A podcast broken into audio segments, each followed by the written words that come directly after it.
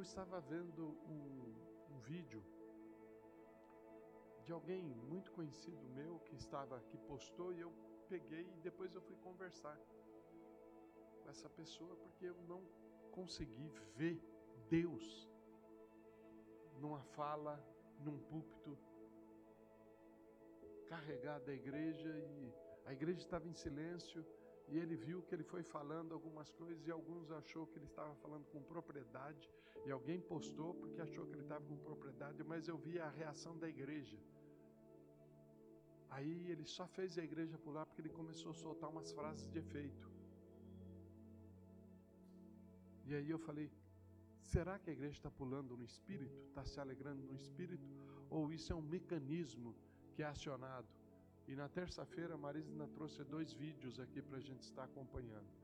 Um, teve um que, na verdade, é, a turma abusa, mas aquilo ali é a África. A África, quando o pessoal sai para para ofertar, ele sai dançando mesmo.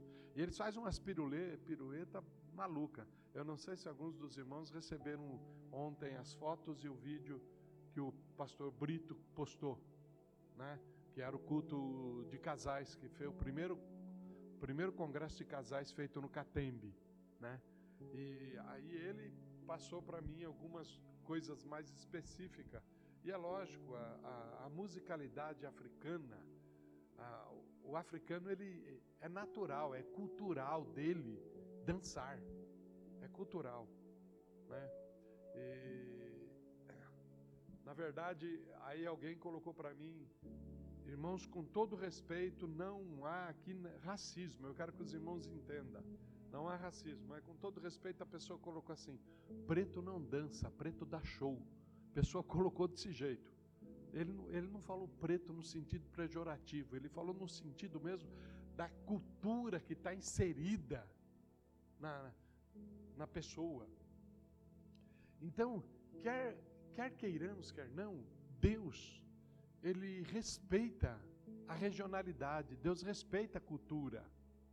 Deus respeita, desde que essa cultura não ofenda a moral dele. Não ofenda. E você dançar não ofende a moral. Ocorre que alguns não estão dançando por cultura, alguns estão dançando porque um espírito tomou conta. E alguns pensam que é o espírito de Deus quando não o é. É um espírito de confusão.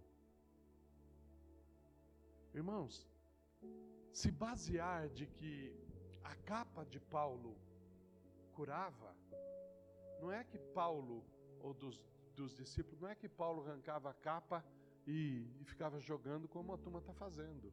Não é isso. Não é isso.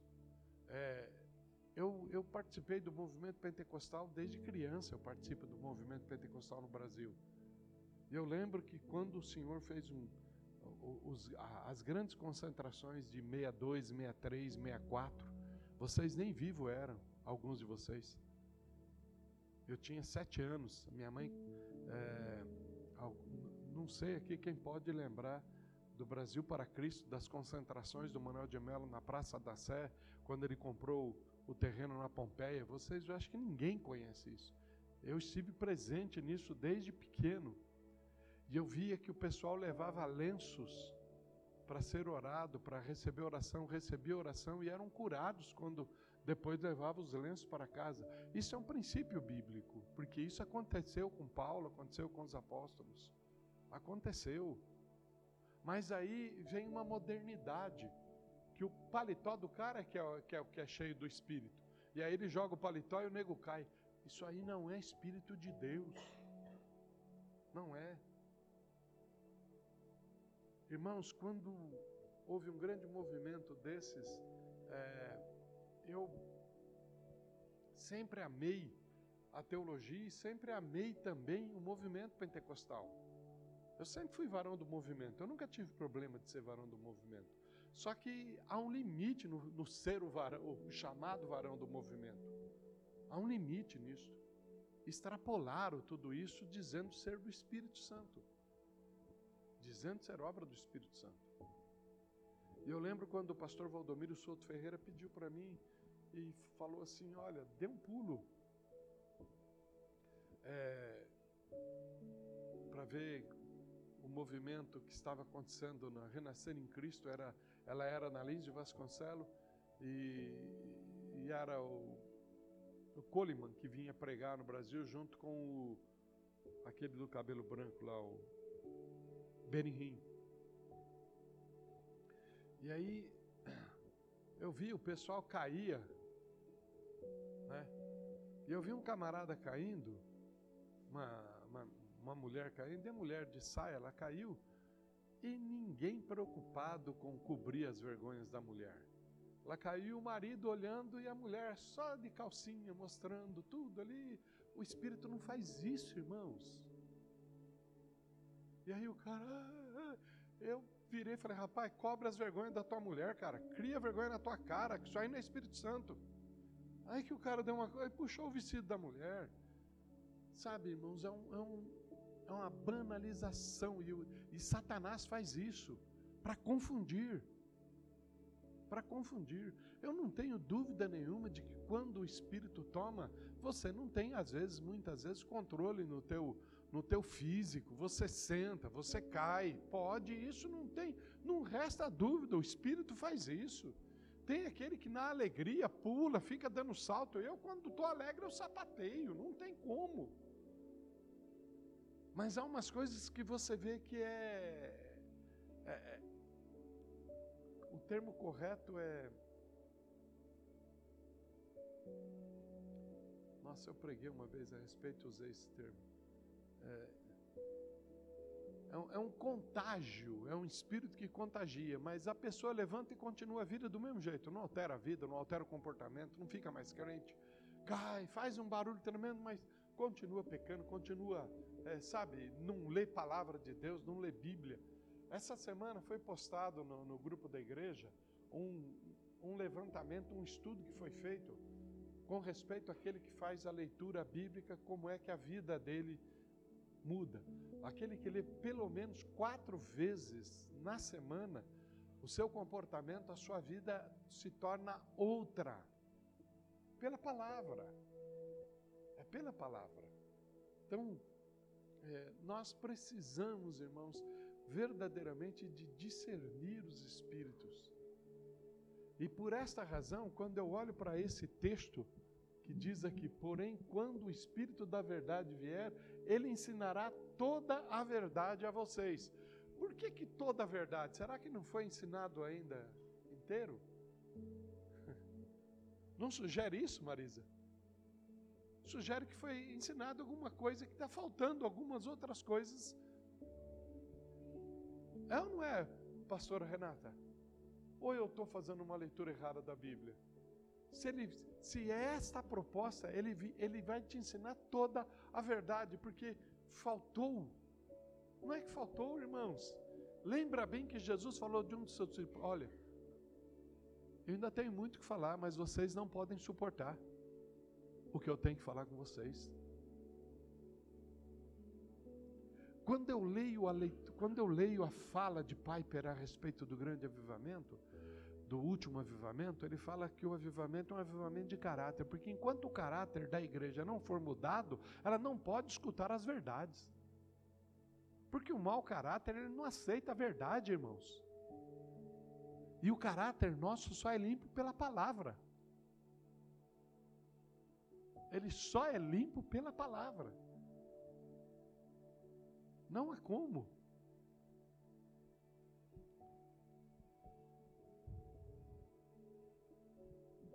Se você perguntar para mim se num, aonde a palavra de Deus flui, há prosperidade, eu falo que sim.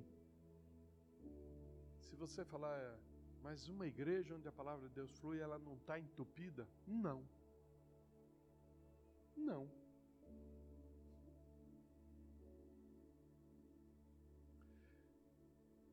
Duro o que eu vou falar para os irmãos. As igrejas históricas, elas não são igrejas entupidas. Elas não são mega igrejas. As mega igrejas são movimentos que é chamado New Pentecost, um novo Pentecoste. Mas será que dá para a gente falar assim: ah, eu vou apresentar agora um novo Jesus? Não tem novo Jesus, é o mesmo Jesus. Não tem novo Pentecoste, é o mesmo Pentecoste. Então, quando você para para pensar isso, vai falar assim: ah, está querendo justificar fracasso. Não estou querendo justificar fracasso, não. Porque a palavra de Deus tem que se cumprir. Porventura, quando vier o Filho do Homem, haverá fé na terra?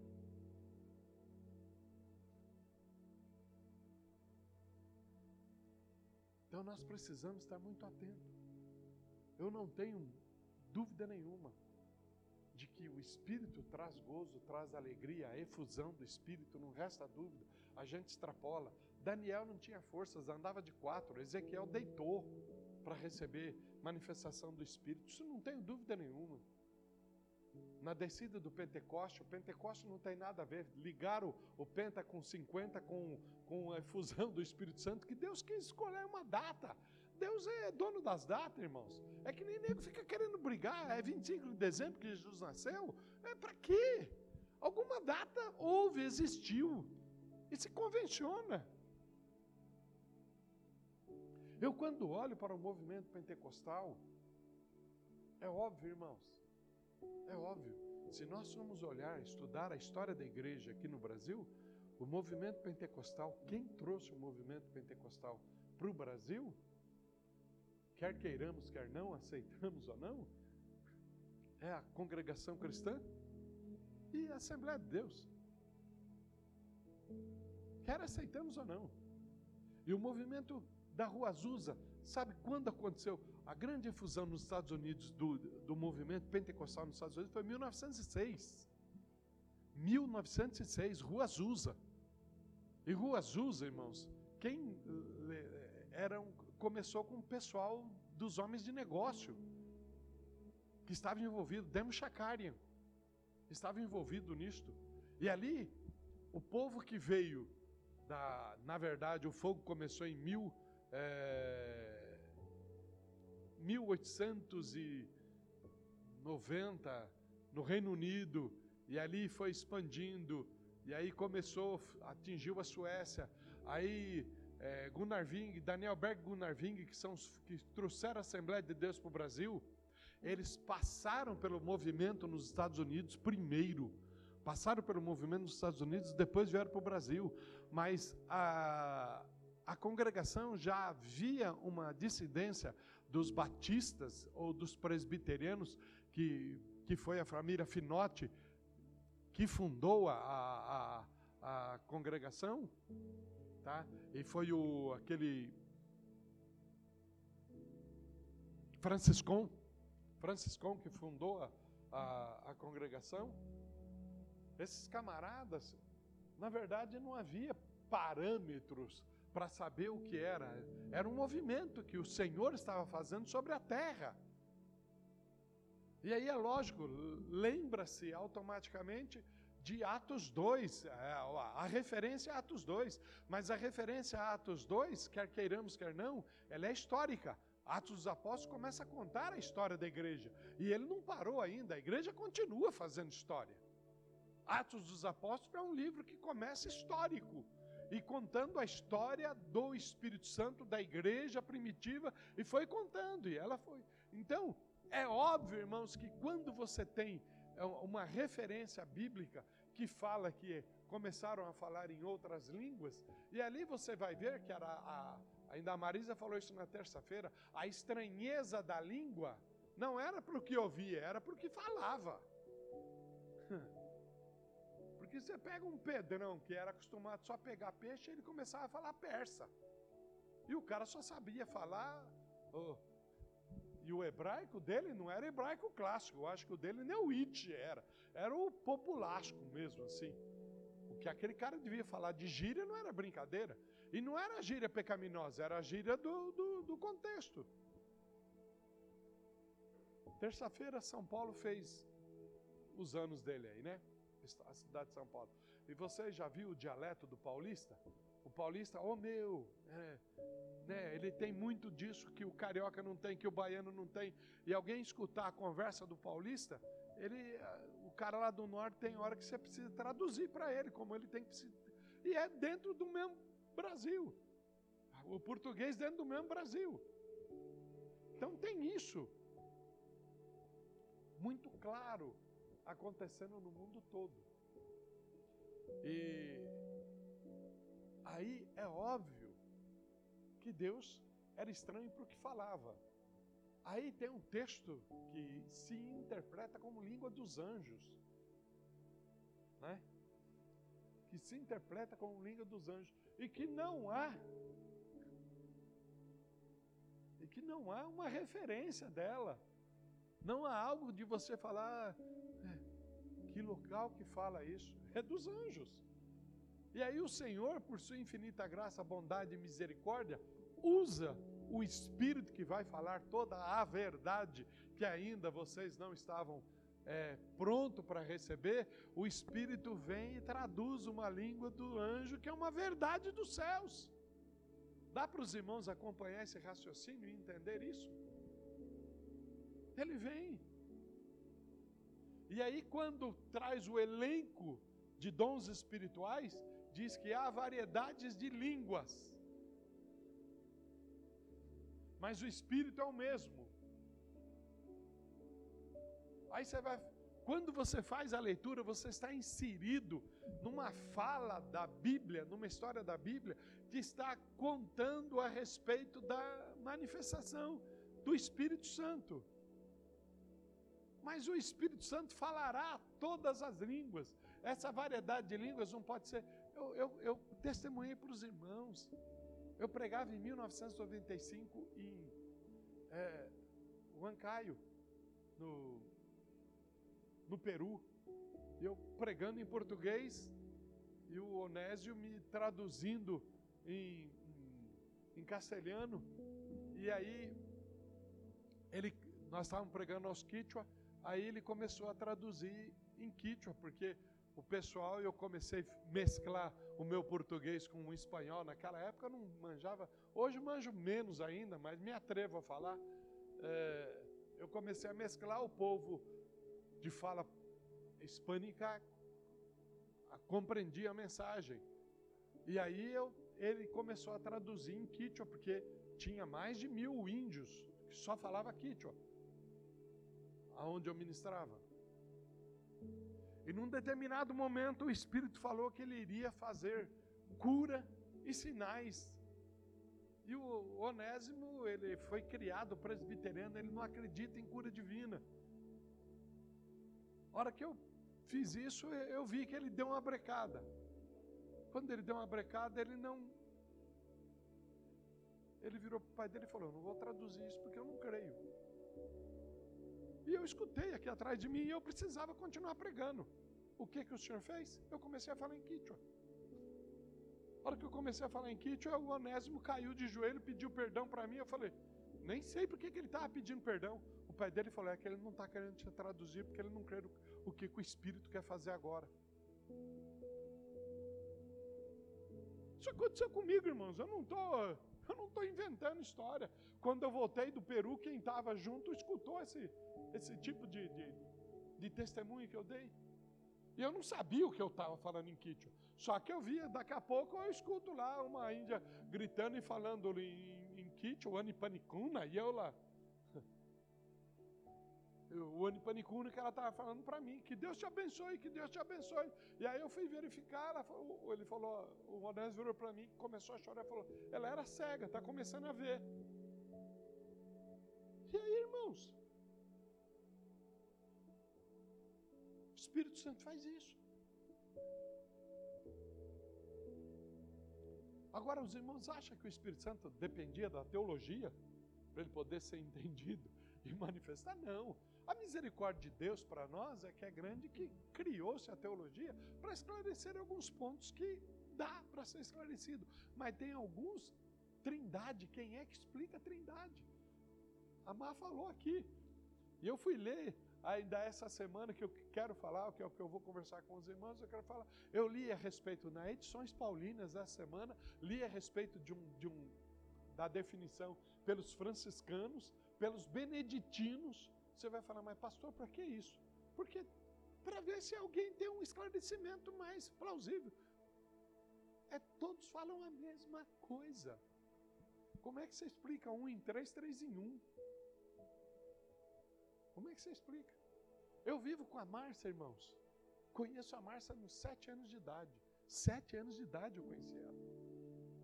Com 14 anos começamos a namorar. Nós temos 66, estamos 60 anos quase junto. A bicha levanta a sobrancelha esquerda, eu sei o que ela está querendo dizer. Deu uma mexida com a boca para o lado. Se é para o lado direito, lado, eu sei. Como ela também sabe. Ela dá uma olhada na minha cara, o que está acontecendo? E eu estou com a cara normal. Estou com a cara normal. Convivência. Convivência. A gente vai se conhecendo. Você começa a conviver com o Espírito Santo de Deus, você também vai conhecendo. Você vai aprendendo com ele. Há como não crescer e não aprender. Mas eu tenho hora que eu já cheguei a falar para ela que eu sou tão ela que tem hora que eu tenho saudade de mim mesmo. É bem romântico isso, não é? Já escrevi frases para ela assim, mas não é coisas lá agora. Eu não sei o que passa na cabeça dela agora nesse momento. Eu não consigo. Tem hora que eu olho e vejo que ela foi freada. Ela foi freada. Quando eu olho que ela estava liderando a oração, agora tinha que começar, ela está freada. Passamos pelo médico ontem, ela vai ficar mais uns dois meses travado ainda, irmãos. Não tem como. Pensava onde que já iam mexer, fazer, tortar, ela não vai. Ainda tem um retorno daqui 15 ou 20, 15 dias para ver se libera fisioterapia para Agora que foi permissão de Deus? Eu não tenho dúvida nenhuma.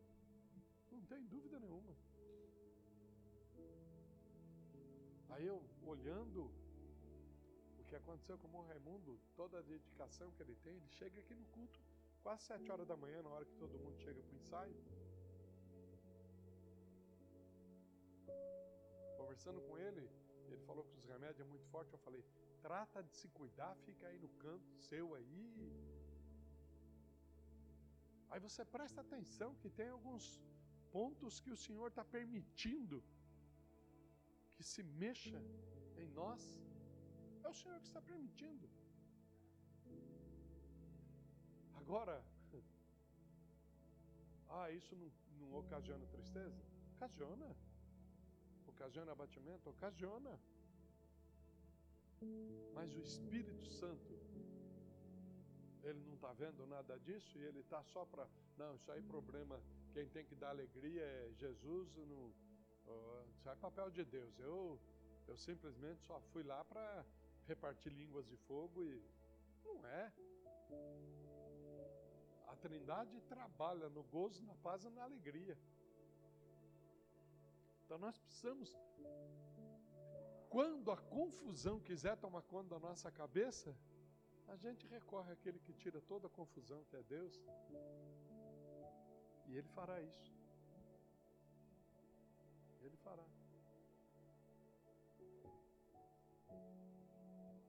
Ou os irmãos estão pensando que nesses dia 19 de fevereiro de 1984, foi o primeiro dia que eu preguei, era na casa do irmão Romero. 19 de fevereiro de 1984. Dia 19 agora fará 38 anos. 38 anos. Os irmãos estão pensando que toda vez que eu preguei aqui, eu saí maravilha, deixei o coração de todo mundo alegre com a mensagem. Teve dia que eu sei que eu falei, criei uma confusão na cabeça da igreja que não tem tamanho. Tá pensando que foi só uma vez isso que aconteceu comigo, Marisa? Agora a igreja é minha? É? Não. Quem trata de, de, de tirar dúvida, ou alicerçar, ou aprofundar, é o Espírito Santo. E ele faz isso muito bem, eu não preciso me preocupar. Ele faz isso muito bem e tem feito em todos os anos. E vai continuar fazendo.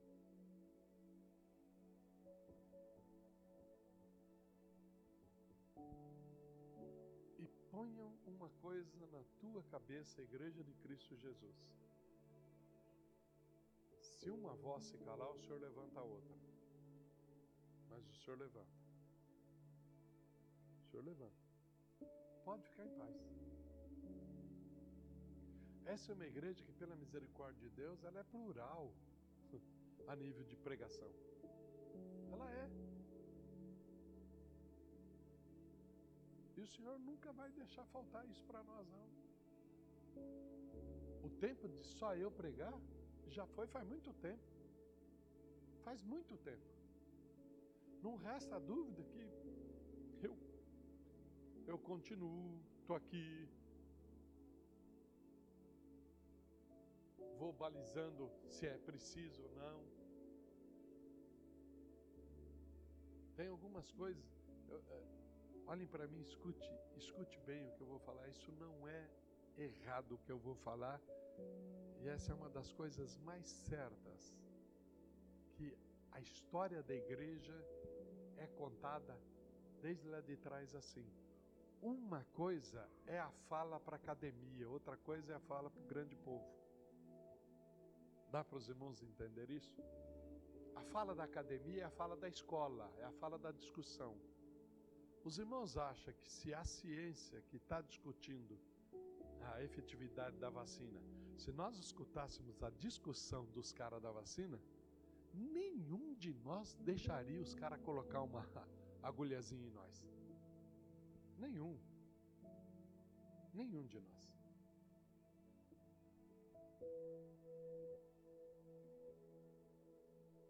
Mas se filtra e vai uma fala para a população. Na igreja não é diferente. Os irmãos estão pensando que assuntos que é tratado dentro de uma reunião de diretoria de igreja pode se falar tudo? Não. Tem alguns problemas que ocorreu no meio da igreja que nem de leve a igreja percebeu que se passou o fato. Alguns que nem mesmo a própria diretoria ficou sabendo. O Senhor permitiu que só eu tratasse, o assunto morreu e acabou.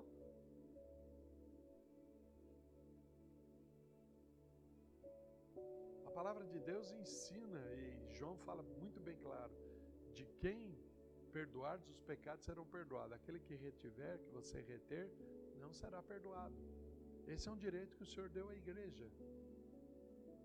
Mas muitos não acreditam nisso e querem tirar esse direito da igreja. A igreja tem esse direito. Às vezes ela não usa. Talvez ela não usa por acovardamento. Porque ainda há uma ideia dentro do evangelho do politicamente correto. Não existe politicamente correto para o evangelho de Cristo. O evangelho de Cristo ou é ou não é. Ele não tem esse negócio ah, politicamente correto. Então, o que nós temos que ter paz no nosso coração é que a igreja é de Jesus Cristo. Sendo de Jesus Cristo, Ele cuida. Isso precisamos estar bem convencidos. E Cristo Santo Sapopemba tem eu que prego, tem o pastor Elias que prega. Tá todo mundo de descanso agora, termina agora, né? Férias. Mas Cristo Santo Sapopemba tem pastora Renata que prega. Cristo Santo Sapopemba tem pastor Marquinhos que prega, pastor Irene, de quando em vez pastora Márcia, pastora Priscila, pastora Aline, pastor Cássio. E o Senhor está levantando Marisa. Marisa é pregadora.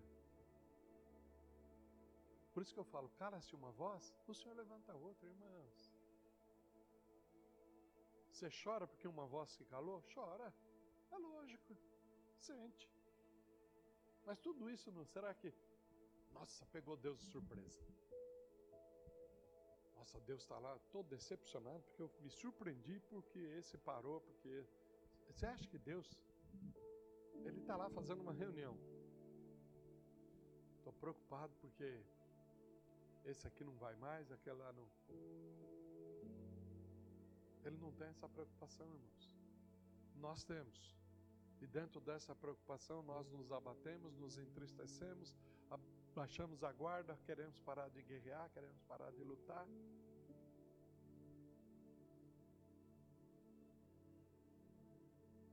A igreja de Cristo caminha no poder do Espírito Santo de Deus, na graça e na força da Trindade. E ela caminha.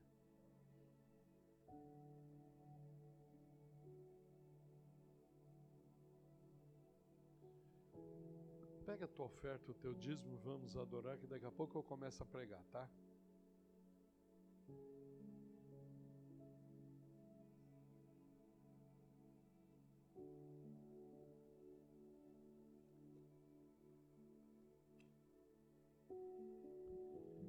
Pai, nós queremos continuar, Senhor, te adorando nesta manhã, através agora das nossas contribuições. Abençoe a vida de todos os dizimistas, ofertantes da tua casa. Supra as necessidades de todos e guarda-os. Em teu nome, Jesus, oramos. Amém.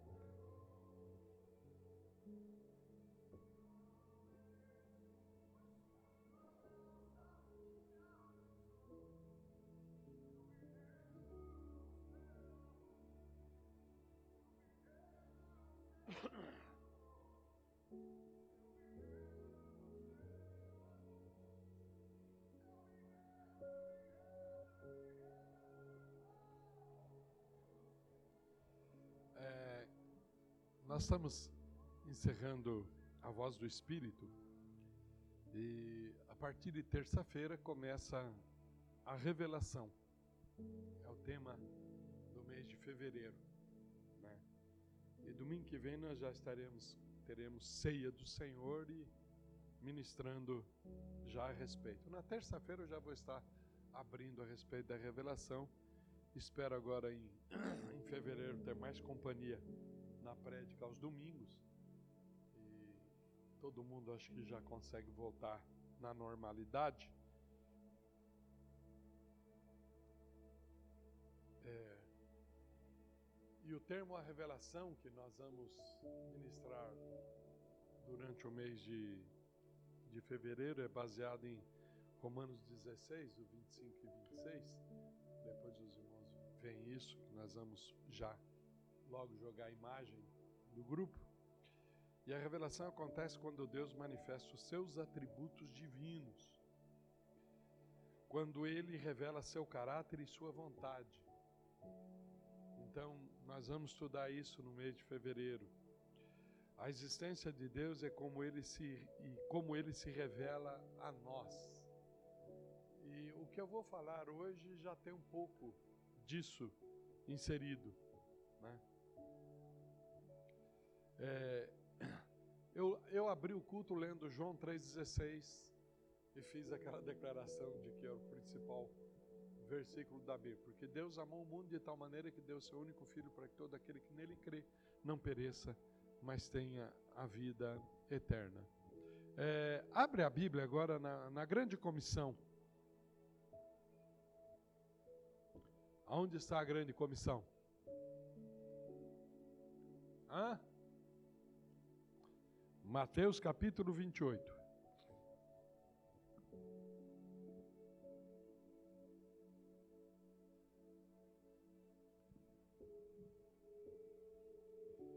Mateus capítulo 28, do 16 em diante, diz assim: Os onze discípulos foram para Galiléia, para o monte que Jesus lhes indicara. os onze discípulos foram para Galiléia, para o monte que Jesus lhes indicara. Quando o viram, o adoraram, mas alguns duvidaram. Quando viram, o adoraram, mas alguns duvidaram. Jesus havia morto, ressurreto, e falou: Olha, vão até tal monte, determinado dia. Né? Veja bem, eu estava falando para os irmãos o caminho de que lê, ouve e guarda. Lê, ouve e guarda. Aqui diz que os onze discípulos foram para Galiléia, para o monte que Jesus lhes indicara.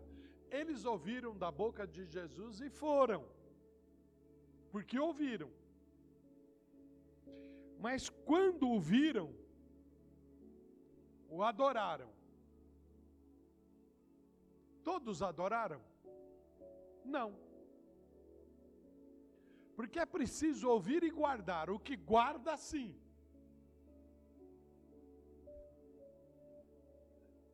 Eu quero que os irmãos raciocinem junto comigo. Quando o viram, o adoraram, mas alguns duvidaram. Quem é que estava duvidando? Era a população? Quem era? Os discípulos. E quem eram os discípulos, irmãos? Os caras mais íntimos. Correto? Os irmãos se lembram quantos eram os discípulos? Eram doze, não era? Os discípulos eram doze. Aí um vai e faz a traição. Correto? E depois que ele traiu, que ele vendeu Jesus, o que é que ele fez? ele foi e suicidou. Então aí sobra 11, certo? Sobra 11. Um já foi para o pau porque errou, se arrependeu do erro, mas não recorreu ao Senhor que perdoa. Só se arrependeu, ou na verdade não se arrependeu, sentiu remorso sentiu remorso.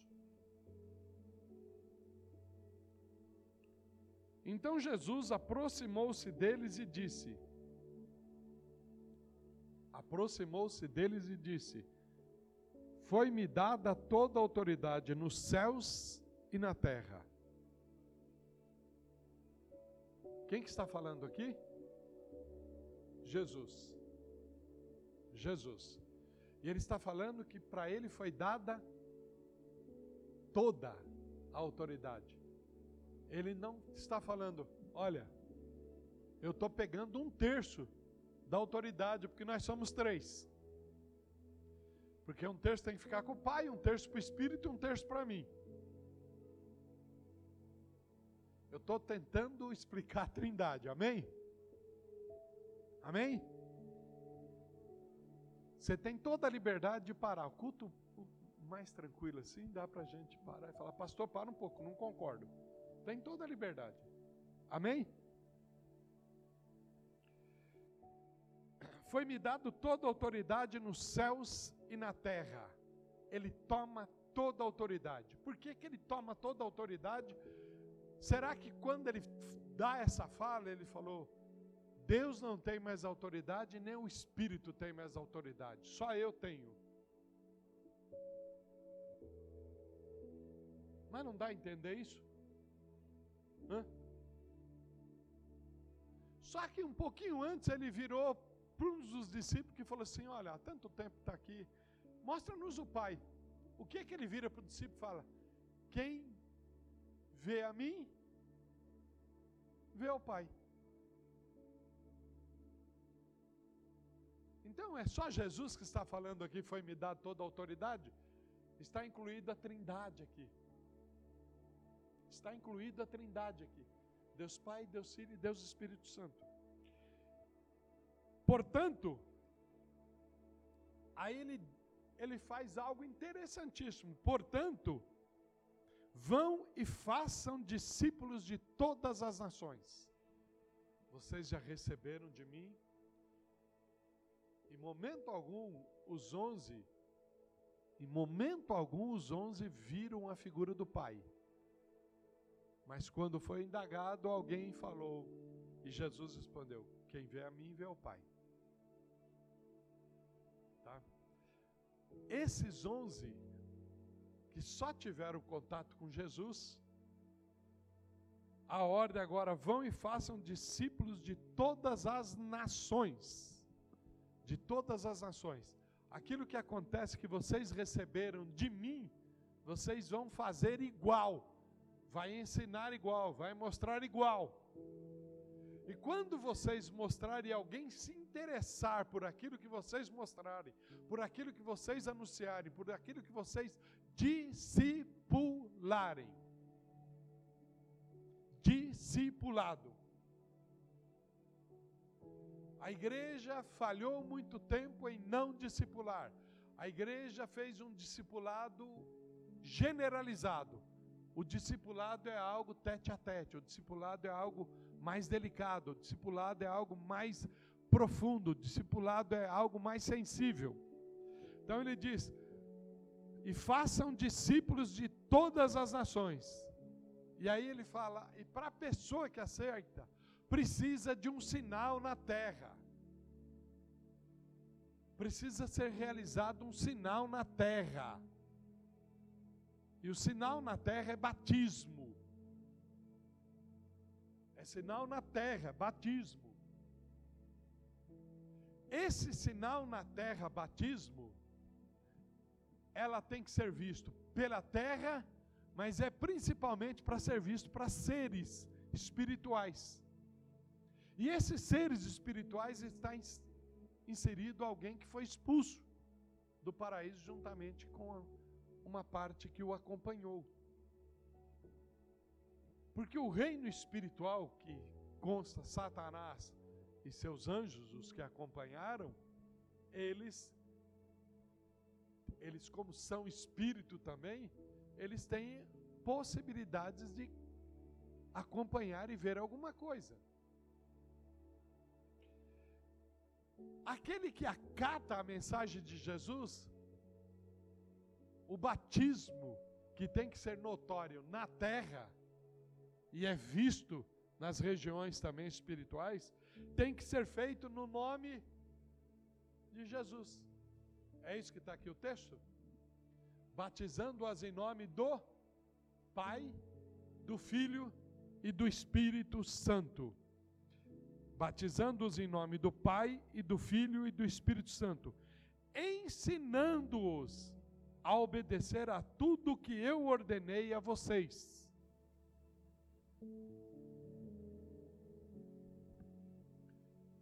Ensinando-os a obedecer tudo que eu ordenei a vocês. Fazendo isso, eu estarei sempre com vocês até o fim dos tempos. Aí é Jesus falando: Eu estarei sempre com vocês até o fim dos tempos. Amém? Essa é a grande comissão, é a grande ordenança. Marcos repete isso.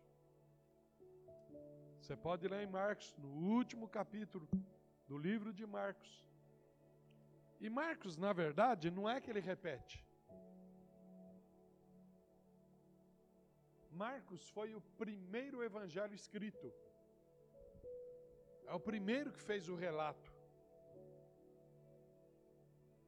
Não é?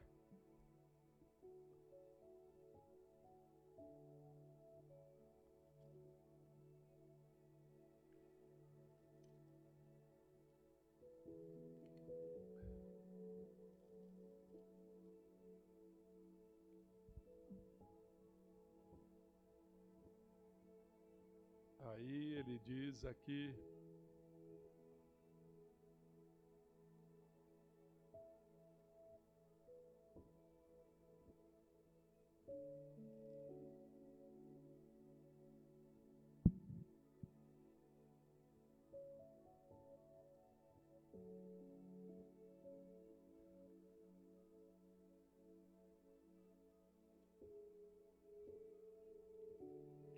Marcos, Marcos relata os últimos momentos de Jesus da ressurreição. Ele não fala claramente né,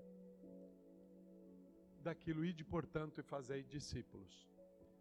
Mas ele, ele, vai, ele vai comentar exatamente que era para se dar prosseguimento ao que, aquilo que Jesus havia ensinado, havia ordenado e tudo aquilo que ele ensinou os discípulos é relatado tanto por Mateus, por Marcos, por Lucas e por João. Cada um veio ratificando tudo aquilo que Jesus foi ensinando. Quando a ordem de Jesus daí, quando ele estava subindo aos céus, na ascensão, ele, ele, ele dá uma ordem para os discípulos que não são mais onze, já está num número maior. E eles, a ordem que ele dá é o seguinte: não saiam de Jerusalém. A Marisa falou isso aqui muito bem na terça-feira. Não saia.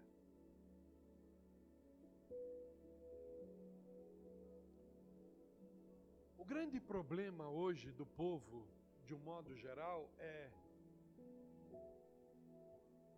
meu corpo, minhas regras.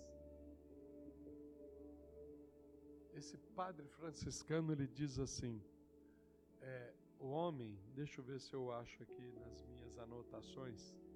Ele diz assim: o homem ele tomou de Deus. O homem tomou de Deus o direito de Deus. Isso na mentalidade humana, o direito de Deus cuidar, de Deus dar os passos, de Deus dar as saídas. E falou: minha regra, meus destinos e minha vontade. Quando eu vi isto, eu achei interessantíssimo. Por quê? O homem se autodominou por conta própria e falou: Eu não preciso de Deus. Eu não preciso. Eu sei viver sem. Eu sei viver sem. Alguém escreveu algo muito lindo, diz que a água deu peixe, a terra deu as árvores. Se você tirar a árvore da terra, ela morre. Se você tirar o peixe da água, ele morre. O homem veio de Deus. Você tirou Deus do homem, ele morre. Mas o homem não, não entende isso. Por que, que ele não entende isso? Porque ele se auto-definiu que ele não precisa de. Mas a ordem do Senhor era para batizar todas as nações, independente de quem? Aquele que crer. Crer será salvo. Que não crê já está condenado. Há uma diferença do que crê e do que não crê, irmãos. Se no meio dos discípulos tem aqueles que não criam, era no meio dos discípulos. Só que na hora que eles viram Jesus, aí, mesmo na dúvida, continuaram, permaneceram. Mas como toda a fala de Jesus foi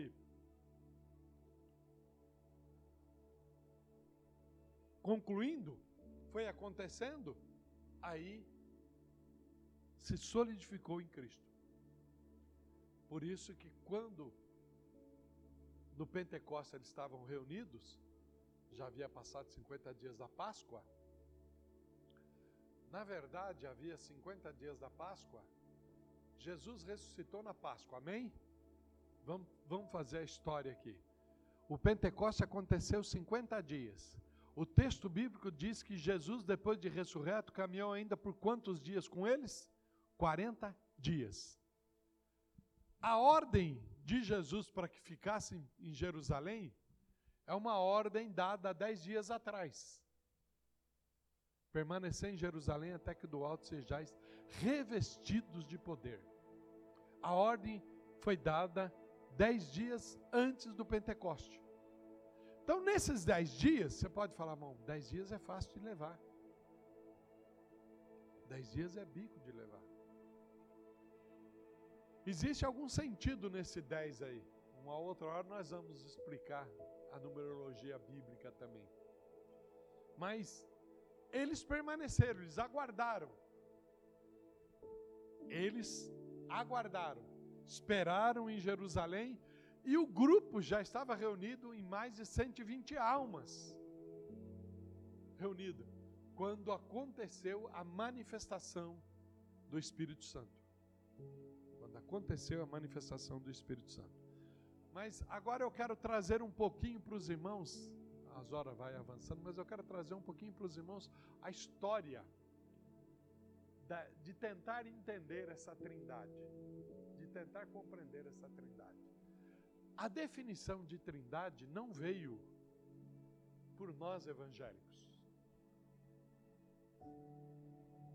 A definição de trindade veio pelo cristianismo. E o cristianismo está inserido o católico romano e o evangélico. No cristianismo, quer você aceite ou não, está inserido inclusive o espírita. Tá? No cristianismo. No cristianismo tem o católico copta, tem o católico ortodoxa, ortodoxo. Tem no cristianismo. Que para nós se nós encontrarmos ou vermos o culto deles, nós não vamos compreender. Mas nós, o que é que nós entendemos? Nós entendemos que Deus é evangélico, né? Além dele ser evangélico, ele é de Cristo Santo Sapopemba. É. Nós pensamos assim. Os irmãos que estão reunidos lá na Avenida da Batista também falam: ó, Deus é evangélico e é da Igreja Batista Renascer aqui de Sapopemba. Os irmãos do Bola de Neve, Deus é evangélico e ele é membro da Bola de Neve aqui da Igreja Sapopemba. E aí o apóstolo Rina fala: não, não, ele é membro lá da, da Turiaçu, lá na sede. Aí o apóstolo, não, não, ele é membro de Cristo Santo Pirituba. Aí o, o apóstolo Dario, não, não, ele é membro lá de. Não é? Nós fechamos a compreensão de acordo com a nossa ambiência. Nós fechamos. E quando a gente se fecha isso, é perigoso, irmãos. É perigoso. Por quê? Porque nós deixamos de lado os demais, porque eles não estão inseridos no nosso contexto. E aí eles não são evangélicos, ou se são, você olha entre aspas. Está muito errado isso. Porque na verdade a igreja de Cristo Jesus, ela não tem placa. Ah, então por que a igreja? Porque precisa de uma organização. Só por isso. E precisa de uma organização porque os homens precisam ser organizados. Porque se não for organizado, com toda a organização é uma desorganização, imagina sem organização. Deu para entender o que eu falei aqui agora, né?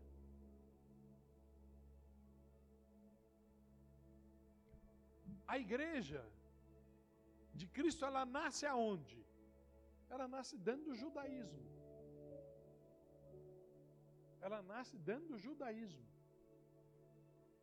E aí há elementos judaicos dentro do culto cristão? Há. Quer queiramos, quer não, há. Dentro do culto cristão. Ah, é, é, é, é pecado, é errado? Não. É lógico que os elementos não salvam. Porque o Salvador é um só, Jesus Cristo.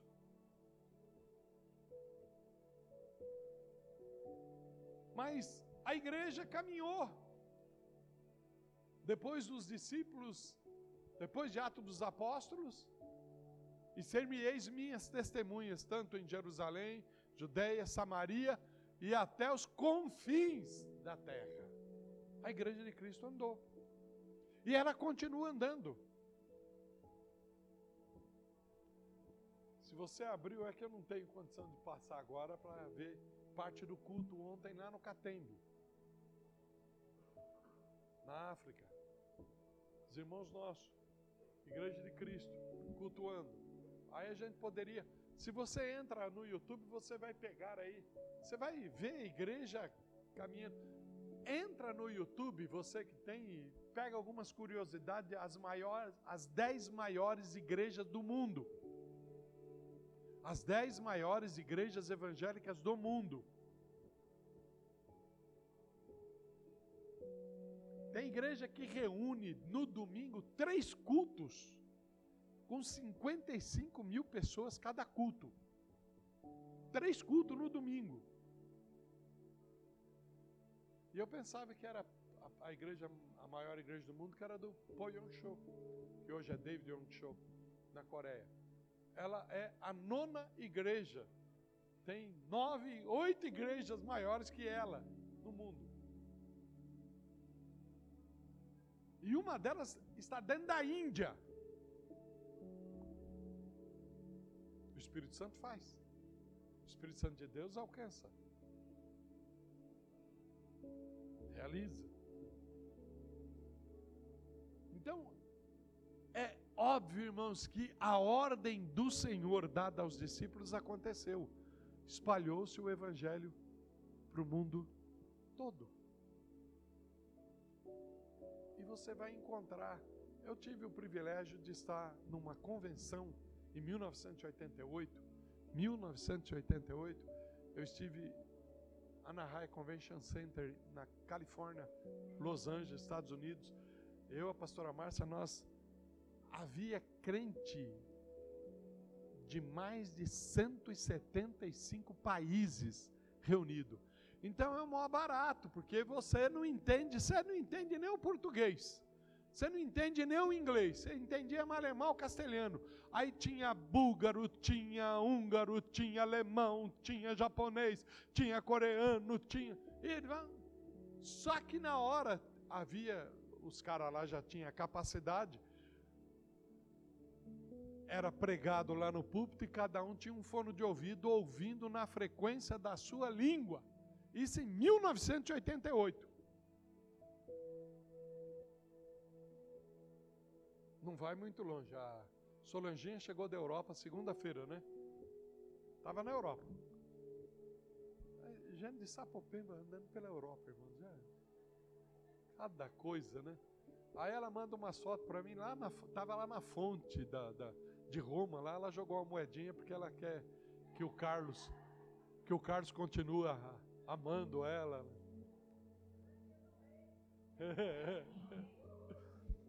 tá?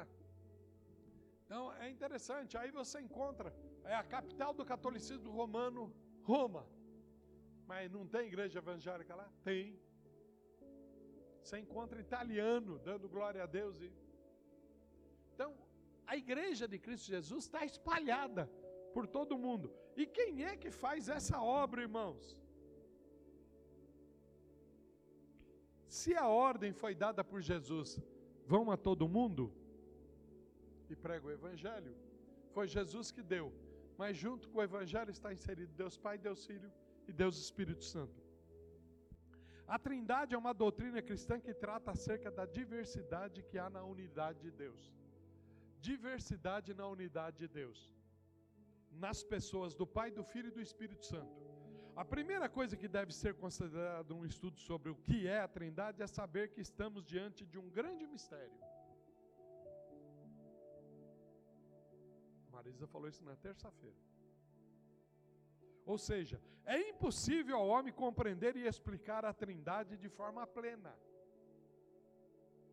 Essa dificuldade se dá sobretudo pelo fato de que a doutrina da Santíssima Trindade se encontra no estudo do ser de Deus e de sua atividade. o ser de Deus e a sua atividade. E Deus é infinitamente maior do que nós, de modo que com todas as nossas limitações, apenas conhecemos sobre Ele o que Ele próprio decidiu nos revelar de forma plenamente suficiente. E o que Ele decidiu já é suficiente. Porque veja bem, nós não vivemos um momento de gozo fantástico aqui agora na, na parte da adoração? Não foi? O que que isso produziu em você?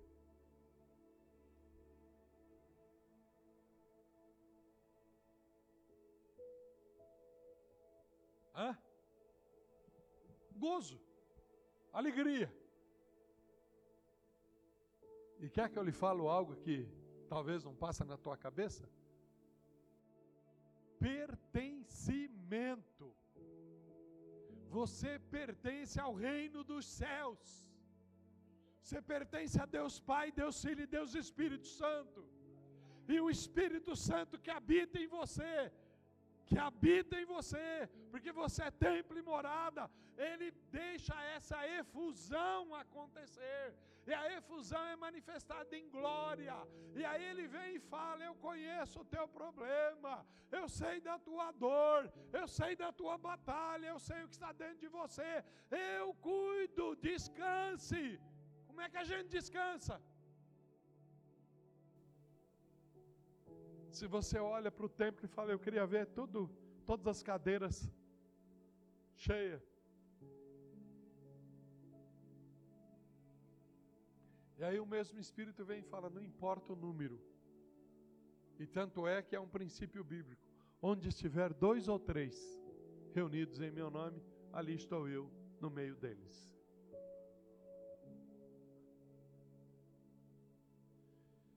Então nós conhecemos Ele sobre aquilo que Ele mesmo decidiu nos revelar de forma plenamente suficiente. É suficiente o que Ele já decidiu, tanto através das Escrituras quanto através das obras da criação. Irmãos, se nós não entendermos, se nós não crermos no agir de Deus, por aquilo que está escrito, nada vamos conseguir. Nada vamos conseguir. A palavra tem que ser lida, tem que ser ouvida e praticada. Lê, ouve e guardada. O guardar significa escondi a tua palavra no meu coração para eu não pecar contra ti. Palavra guardada. Tanto através das Escrituras quanto através das obras da criação, onde podemos admirar seus atributos. Todavia, por mais que seja complexa e misteriosa, a doutrina da Trindade é essencialmente acessível. Nós não acessamos? Nós acessamos. Tem palavra, tem ministração que você não dá glória. Tem ministração que você não glorifica. E por que, que você não glorifica? Ah, porque o Espírito não. Não. Tamanha é a reflexão que o Espírito te leva que você fica parado e fala: Jesus é isso Aí você esquece até da glória.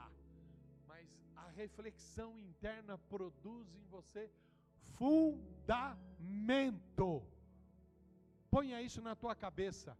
A palavra de Deus produz fundamento. E quando ela produz fundamento, você não pula, você não glorifica, você fica perplexo e fala. Talvez, irmão, você tenha até vontade, eu faço isso. Problema meu, com Deus. Se tiver errado, Ele vai corrigir. Eu tenho hora que eu falo, mas pô, eu falo, Senhor, é isso o negócio. Você entendeu o que, que eu falo, né? É, você vai falar, mas você não devia falar, pastor.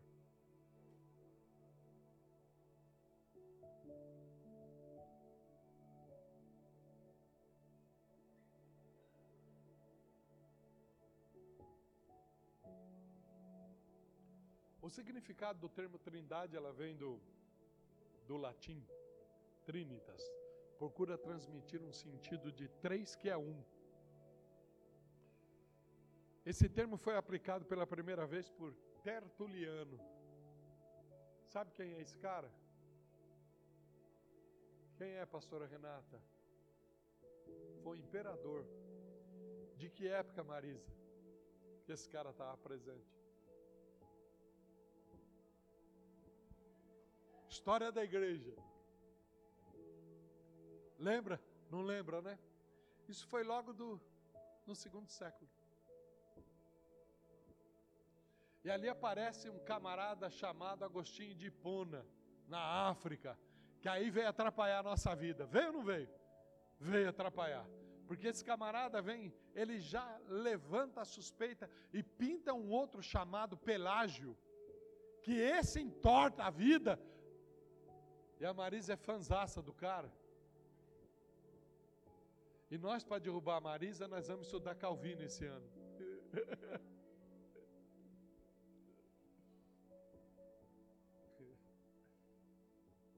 Queridos, o que eu falei terça-feira para os irmãos, eu volto a repetir. Não é, eu, eu garanto isso para os irmãos, não há vaidade no meu coração, quero crer que não há vaidade no coração da pastora Renata, da, da Marisa, não há vaidade no coração dos pastores, do pastor Elias, que também é profundo estudante da palavra de Deus. E nós, olha, eu falei terça-feira e repito, eu não ganho dinheiro com a teologia. nós não ganhamos dinheiro. Nós damos uma aula, somos aí pagos, é, só Deus sabe, porque para ganhar 400 reais por mês para ir em Pirituba, só de condução nós gasta isso. Eu indo de carro para dar aula lá, é, quer queira, quer não, irmãos, é 70 conto cada ida de, de combustível. Pega um Uber de lá para cá e daqui para lá, faz isso aí para você ver se, se dá para você pagar. É o que nós simplesmente somos remunerados um pouco para conseguir fazer a obra dando aula. Nenhum de nós. Mas nós nos preparamos para quê? Para que, que nós nos preparamos? Por que, que a Marisa ainda vai fazer um pouquinho mais de coisa lá na terra do, de Israel? Estamos preparando para quem? Para a igreja porque nós somos dados, quero que você entenda isso, eu tenho essa consciência clara. Nós somos dados para a igreja como dons. Nós somos dados para a igreja como dons. Nós homens. Talvez muitos não entendam isso. Mas nós somos. Agora, por que tanta batalha? Se foi Deus que deu exatamente porque Deus deu, você acha que o inimigo fica satisfeito com aquilo que Deus deu? Vai tentar destruir, vai tentar derrubar, vai fazer de tudo.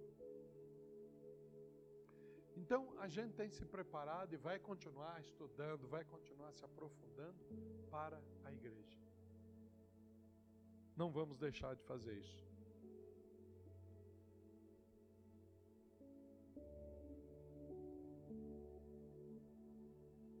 Existem algumas heresias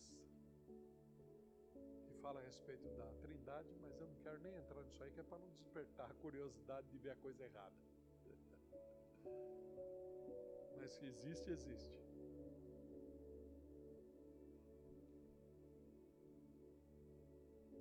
Mas eu vou jogar só uma aí para vocês. Alguém já ouviu falar de um uma igreja chamada Verbo da Vida? Alguém já ouviu falar de Voz da Verdade? Que é um grupo musical, inclusive, aqui de. É uma igreja aqui de Santo André? Eles são hereges. Porque na verdade eles negam a trindade e só crê na pessoa de Jesus Cristo. Aí você vai falar, mas poxa vida, o Salvador já resolveu o problema. Não é assim. Deus não se divide. Deus não se divide. E não vem com essa, ó, eu não quero papo, é que nem Israel, eu não quero papo com Jesus. Eu só quero Deus. Deus nem está dando um tempo para eles. Mas os bichos sofrem feito uns desgraçados porque não quer Jesus. Ninguém mais no mundo sofre do, do que eles. Porque esses caras passaram por tudo. Um holocausto. uma perseguição à diáspora. Por quê? Ele veio para os seus, mas os seus não o receberam. E o fato de não ter recebido Jesus, em 68 da nossa era, entra um general chamado Tito. Eu acho que. Quem era o imperador na época? Era Calígula? Quando Tito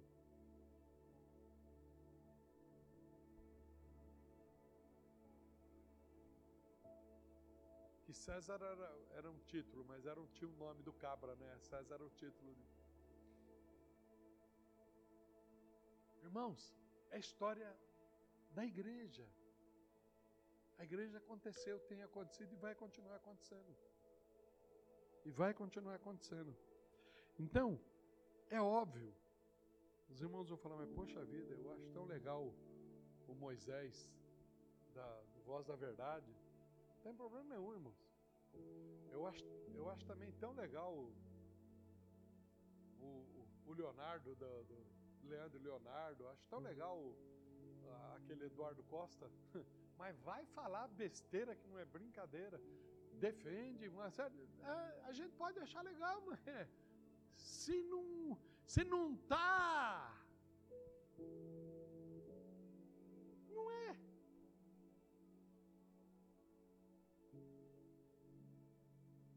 são passíveis de ser alcançados pela misericórdia de Deus, salvação? São. É ser humano, vai ser salvo.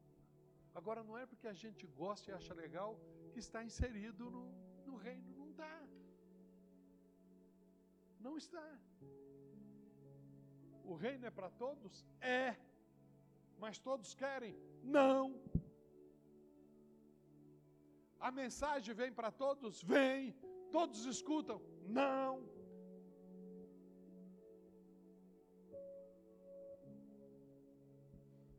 Quem tem ouvidos para ouvir, ouça o que o Espírito diz à igreja. Para que você compreenda, sintetizando a Trindade. Deus, eu vou fazer um mecanismo aqui agora, fica lá no céu. Ele não desce, estão colocando como pessoa, ele não desce em momento algum. Amém? Só que ele desceu lá na confusão de línguas. O texto bíblico diz que Deus desceu. Mas para facilitar a nossa compreensão, ele fica lá quietinho.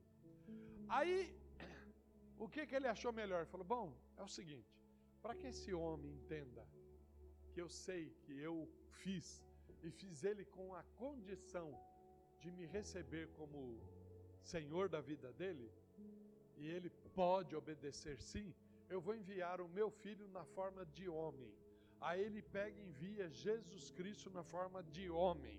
E vem Jesus aqui na forma de homem, passa pelas mesmas paixões que nós.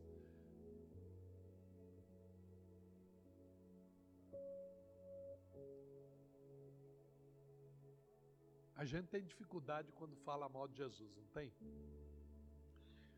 Quando aquele grego escreveu a última tentação de Cristo, alguém leu a respeito? Eu estava nos Estados Unidos em 88 quando aquilo explodiu, a última tentação de Cristo. E eu lembro as falas na convenção que nós estávamos a, a respeito, e eu criei um ódio do grego que não era brincadeira. Eu falei, mas não é possível. E eu, aí, eu tomei posse da palavra do salmista que diz: Tem-nos por ódio completo. Já lembra quando o salmista faz isso?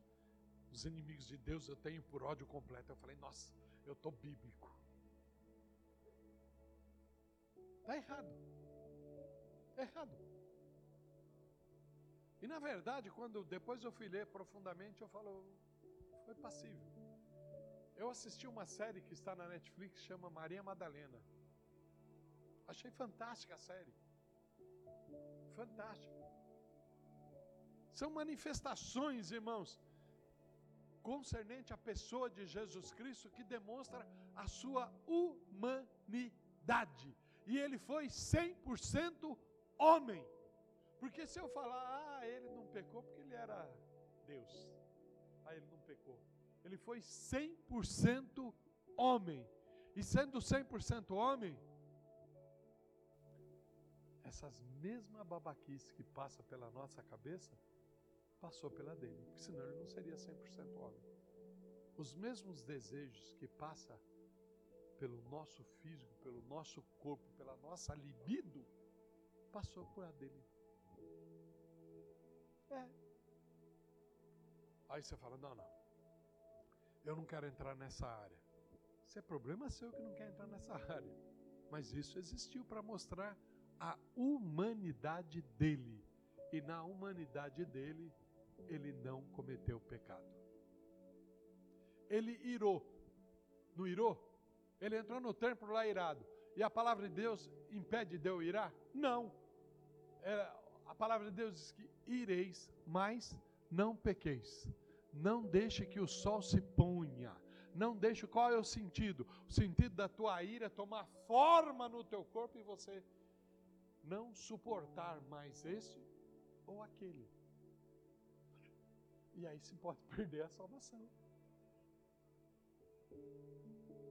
Então, Jesus veio. Por essa razão, ele é o Emanuel, Deus conosco. Aí ele veio. Aí ele como ser humano, como ser humano, ele teria que passar pelo processo da morte. E ele passou pelo processo da morte. Só que aquilo que ele pregou e anunciou, tinha que primeiro acontecer com ele. Ele é a primícia. Então a ressurreição aconteceu com ele. Vai acontecer com a igreja também. E não só com a igreja, com todo ser humano vai acontecer a ressurreição. Uns ressuscitarão para a vida eterna, outros para o fogo eterno. Mas vai. Agora, Deus fez o papel dele, trouxe o filho como homem, o, o filho sobe, e aí ele fala: Bom, eu sei que vai ser difícil vocês ficarem sem mim aqui, mas meu pai já providenciou tudo quando foi reunido no céu a Trindade e estabelecido o tempo de cada, as coisas, cada coisa. E agora vou deixar com vocês o Espírito Santo. E o Espírito Santo vai convencer vocês do pecado, da justiça, do juízo.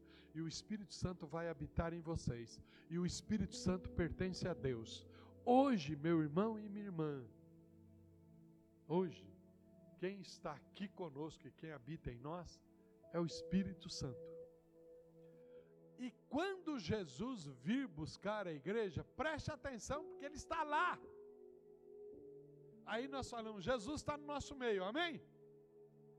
Isto é no termo da trindade, mas no termo de pessoa ele não está. Ele está lá sentado à destra de Deus Pai,